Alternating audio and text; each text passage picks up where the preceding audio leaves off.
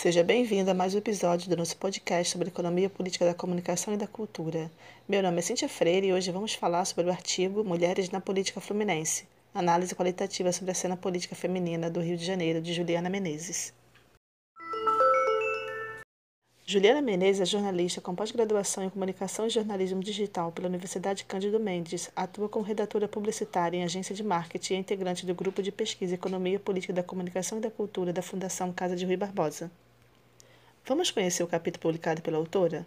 O capítulo Mulheres na Política Fluminense Análise qualitativa sobre a cena política feminina do Rio de Janeiro foi publicado no e-book Trajetórias Culturais e Arranjos Midiáticos, coleção Comunicação, Cultura e Informação, volume 1 organizado por Eula Cabral e publicado em 2021 com o selo EPCC pela Meus Ritmos Editora.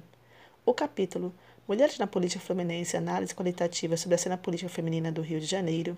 A autora busca compreender, a partir da opinião das parlamentares mulheres do Estado do Rio de Janeiro, a influência da imagem cultural do gênero feminino, o uso da internet como ferramenta de auxílio nas campanhas políticas e os obstáculos enfrentados nas eleições brasileiras. Juliana Menezes afirma na página 217 que, abre aspas, no campo da política e do poder, as mulheres têm um espaço extremamente reduzido. As decisões que englobam público, poder coletivo são deixadas para os homens majoritariamente. Mesmo com a Lei 504 de 97 de cota de gêneros que define ao menos 30% de candidaturas femininas nos pleitos, a quantidade de mulheres em cargos políticos em comparativo com os homens está abaixo deste número, ou seja, ainda quando se segue este percentual de candidaturas, elas não conseguem eleger um número expressivo. Culturalmente, as mulheres são induzidas a acreditar que o espaço público não é destinado a elas, que poder é algo intrínseco aos homens, o que as faz não acreditar que têm o mesmo potencial e podem desempenhar o mesmo tipo de atividade. Fecha aspas. A autora verifica que, para garantir visibilidade e conseguir apresentar seus projetos, as mulheres encontram na internet um caminho para enfrentar as dificuldades impostas pela escassez de oportunidades oferecidas às mulheres no campo político. No tópico Mulheres na Política, perfil das entrevistadas, Juliana Menezes, na perspectiva pesquisa qualitativa, faz um recorte em candidatas de partido de esquerda, segundo a autora, por haver uma quantidade de candidaturas maior que em partidos de centro ou de direita. A pesquisa foi realizada em junho de 2020 e foram selecionadas sete mulheres com representatividade e atuação política que o ouvinte poderá conhecer numa leitura mais detalhada no artigo. Em pesquisas qualitativas e perguntas, a autora Juliana Menezes abordou as parlamentares com seis perguntas referentes ao tema da internet e na vida política de cada uma delas, como representantes femininas do Estado do Rio de Janeiro. Quanto à análise da pesquisa qualitativa com mulheres eleitas no Estado do Rio de Janeiro, a autora verifica que, abre aspas, você acredita que a internet e as redes sociais impulsionam a divulgação de candidaturas mulheres? Todos os parlamentares concordaram que a internet e as redes sociais pode ser um fator de influência para a divulgação de candidatas, seja através de plataformas coletivas de divulgação de candidaturas de mulheres que foram super importantes e aconteceram no país inteiro, seja através das redes sociais mesmo. Muitas pessoas já estavam procurando mulheres, especialmente mulheres negras, para votar nas eleições de 2018. A internet facilitou essa busca, principalmente para a campanha com menos recursos financiados por, por todo o Estado, como foi a minha, afirma Francisco. Juliana Menezes pergunta sobre como você e sua equipe utilizaram a internet em sua campanha, quais foram os recursos utilizados. As respostas foram diversas, porém, segundo Souza, abre aspas, nós utilizamos a internet de modo muito eficaz, de maneira muito estratégica, entendendo que a campanha precisa não só trazer como fundamental um crescimento orgânico. Então a gente não abriu mão disso, a gente não fez qualquer forma de gatilho para ter mais seguidores, para ter maior visibilidade, pelo contrário, a gente se baseou em uma campanha de que pudesse ser orgânica, que pudesse ser de maneira mais engajada, principalmente com esses grupos que mobilizam as lutas em defesa da vida das mulheres. Então, nesse sentido, a gente procurou muito mais o engajamento do que a quantidade. Então, a gente priorizou sempre mais a qualidade do que a quantidade nas nossas redes sociais. Isso demonstra, inclusive, a nossa tentativa de construir com outras redes de mulheres.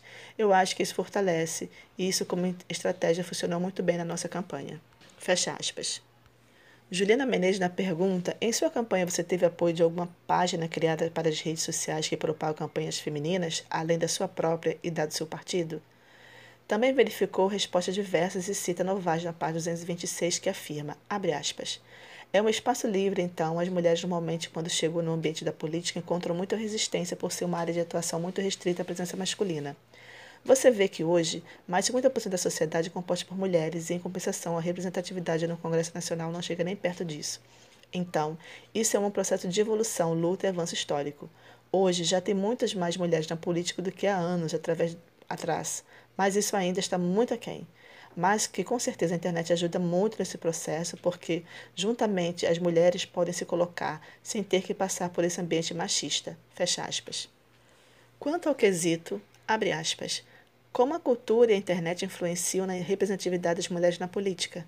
As parlamentares podiam explicar sobre como pensavam que a cultura social, onde as mulheres não são vistas como seres políticos e a internet como uma saída para a propagação de conteúdos política feminina. Fecha aspas. Juliana Menezes cita da Silva na página, na mesma página, que afirma, abre aspas, a cultura enquanto identidade, comportamento, língua, costume influencia no entendimento que cada um grupo compreende o papel da mulher na sociedade, e a internet é o reflexo dessa compreensão.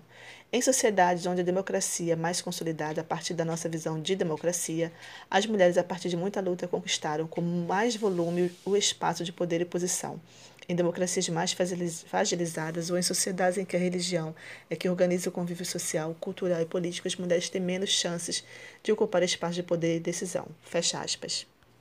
Em resposta à pesquisadora na página 227, cita Monteiro que afirma, abre aspas, o movimento cultural que primeiro passou por uma representação, mas já faz uma disputa de representatividade real, ou seja, a nossa ocupação de espaços em todos os campos sociais, esse movimento tem grande impacto nesse processo de ocupação coletiva, porque a partir do momento em que conseguimos imaginar a possibilidade de ocupar espaços, que a gente tensiona os questionamentos das opressões às quais somos submetidas, para então fazer algo a respeito. Fecha aspas. Na página 228, a pergunta, abre aspas, em sua opinião, qual o motivo de elegermos poucas mulheres? A resposta de todas esteve em torno do machismo estrutural. Historicamente, Fegali diz que as mulheres não eram consideradas fortes para se elegerem, embora alguns partidos sejam exceção nesse processo, como o PCdoB. Já teve a questão econômica sobre o financiamento privado, que pesava muito, embora hoje impedida, e o machismo estrutural. Fecha aspas. Já Souza afirma que, abre aspas, isso explica muito essa elite política e econômica patriarcal que serve, que sempre esteve e que se manter no poder. Então, as poucas mulheres que nós temos chegando ao poder é um pouco antes, se tu olhar um pouco da história, são mulheres que ou é mulher de um político ou é filha de um político tradicional. Enfim, isso é muito ruim. São quase capitanias hereditárias na política brasileira, que efetivamente não é ocupada por mulheres.